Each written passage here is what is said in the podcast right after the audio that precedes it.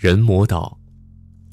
杜格拉斯真心喜欢上莫罗岛的生活了，因为他已经厌烦了世俗间的各种悲剧和丑陋。是的，他经历过飞机失事，经历过同伴的倾轧，可谓是九死一生。如今能安静舒服地坐下来，欣赏艾希的舞蹈，杜格拉斯生出一种隔世之感。不过再过几个小时。他可能就会迫不及待的想要离开莫罗岛了。蒙干玛丽告诉杜格拉斯，这座岛是莫罗博士的私人财产。莫罗博士，这个名字如雷贯耳。他是诺贝尔获得者，但是失踪了很多年，原来是隐居到这个小岛上了。自从被蒙干玛丽救下之后。这是杜格拉斯听到的最震撼的消息，因为博士喜欢做活体动物实验，所以在科学界备受斥责。无奈之下，他只能远离尘嚣，在这个小岛上一待就是十七年。蒙干玛丽一边说，一边把杜格拉斯带到了客房，还紧张兮兮地锁上了房门。这可是为你的安全着想。蒙干玛丽说道：“杜格拉斯不知道发生了什么事，但他肯定不是什么好事。太阳西沉，夜色降临，突然传来一阵阵凄惨悲凉的叫声，让人毛骨悚然。杜格拉斯费了好大劲才打开房门，然后顺着声音的方向找去。不知不觉走到一个房间前，他趴在门上听了听，没错。”声音是从里边传出来的。如果知道里边有怪东西，道格拉斯无论如何都不会推开门走进去的。里面显然是间实验室，很多缠着绷带的动物被关在笼子里，还有很多实验用的大号瓶子，里面装着一些畸形的婴儿标本，令人作呕。房子中间放着一台手术床。旁边站着一个人，背对着门。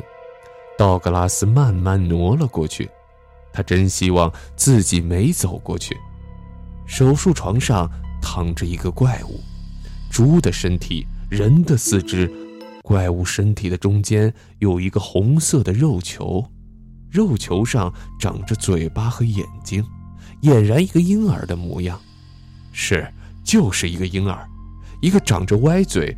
眼睛朦胧的婴儿，这时背对着他的人突然转身，扯下口罩，露出了恐怖扭曲的脸。道格拉斯吓得夺门而出，一出门撞在了两个人的身上。他一抬头，差点叫了出来。那不是人，是似人非人、似兽非兽的怪物。除了逃跑，他想不出别的办法了。冲出房子，道格拉斯躲在草丛中，根本不知道该逃到哪里去。突然，草丛中响起一阵窸窣声，有人过来了。正当道格拉斯准备好被抓的时候，一个温柔清脆的声音说道：“我带你离开这儿。”杜格拉斯抬头一看，谢天谢地，是艾希，那个为他跳舞的少女。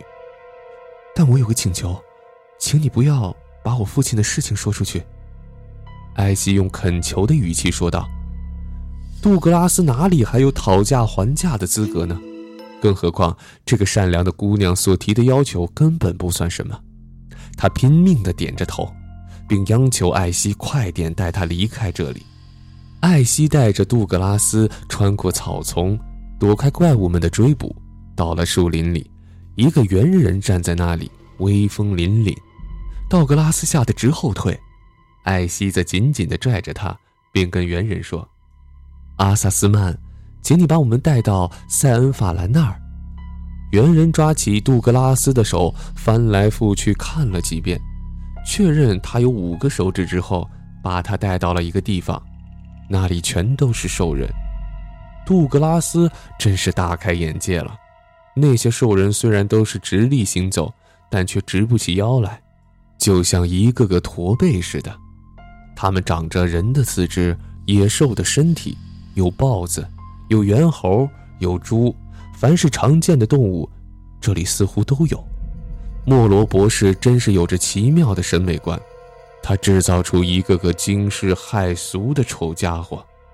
杜格拉斯忍着胃里的翻江倒海，跟着艾希左穿右行，又坐升降机到了一个地下广场。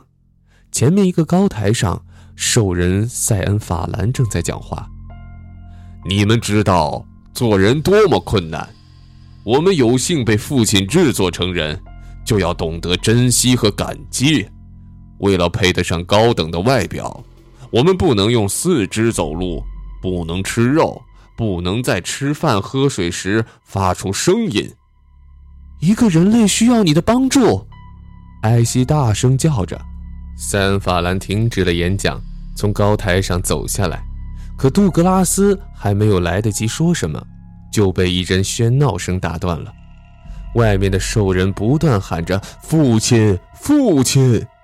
只见莫罗博士高傲地坐在一辆破车上，被兽人们拉着进了大厅。尽管这是第一次见莫罗博士，但道格拉斯对这个博士却充满了厌恶。他看着兽人们前呼后拥的样子，更加想吐了。博士看到他的惊慌，表示了莫大的安慰，还极力地解释这些兽人是善良的，不会害人。紧接着，博士按下了手中的一个小型机器，兽人们立即惨叫着摔倒，浑身抽搐。本就是奇形怪状，这下更加难以入眼。道格拉斯此刻不光是胃里难受，心里也莫名的难受起来。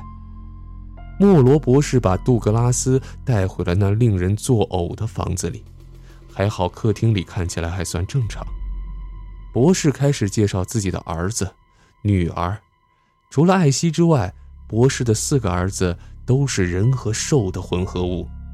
杜格拉斯一眼就看到了之前在实验室里见到的那个站在手术台前的怪物，他叫阿沙苏鲁，长得像狗，当时正在接生婴儿。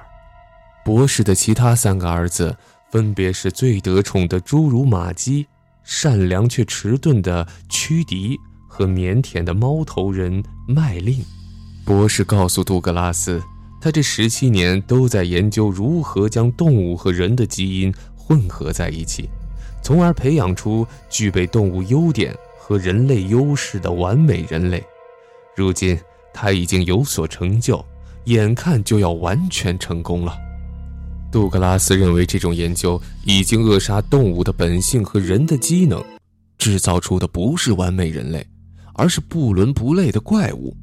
博士被激怒了，他跟杜格拉斯大声地辩论起来。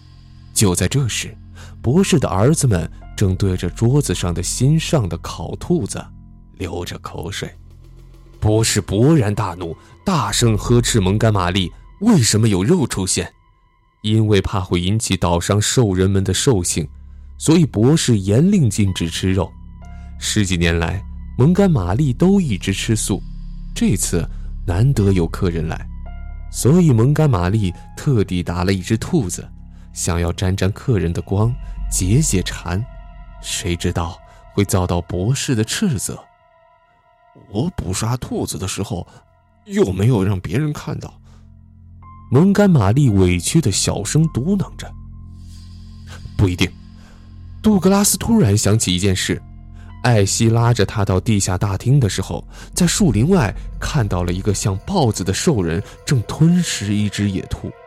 艾希说：“那兽人叫露米。”露米察觉到有人来后，迅速逃到了树林里，而且是四脚着地跑的。他将这些说了出来，博士立即紧张地召集了所有兽人，让塞恩法兰再次宣读岛上的规章和条例：有人吃了肉。杀了生！博士通过喇叭愤怒地说：“露米！”博士大声喊了破戒者的名字，兽人们惊呼地看向露米，而露米却表现出一股豁出去的劲头，猛地扑向博士。博士赶紧按下手里的机器，露米当即倒地，抽搐着，哀嚎着。兽人们停止了喧闹，眼睁睁地看着露米痛苦地倒在地上扭动着。片刻之后，博士松开按钮，缓缓地走到了陆米眼前，蹲下来轻抚着他的头，说：“孩子，我原谅你了，起来吧。”陆米感激地看着博士，凶悍的豹子脸变得温顺起来，低声叫了声：“父亲。”可就在这个时候，阿沙素鲁却朝着陆米的脑袋开了一枪，兽人们惊呆了。阿沙素鲁盯着博士说：“父亲，是您让我开枪的呀？从哪来的枪？”博士诧问道。阿沙苏鲁惊恐地看着蒙干玛丽，显然，兽人们被这突如其来的枪声吓着了，也被激怒了。塞恩法兰颤抖着说：“法律规定，不能杀生。”兽人们嘴上什么都不说，心里却充满了愤恨。这一点从他们喷火的眼睛里就可以看到，特别是露米的好友，一个袋鼠和狼的混合体，眼睛中流露出凶恶，显然他是动了杀机。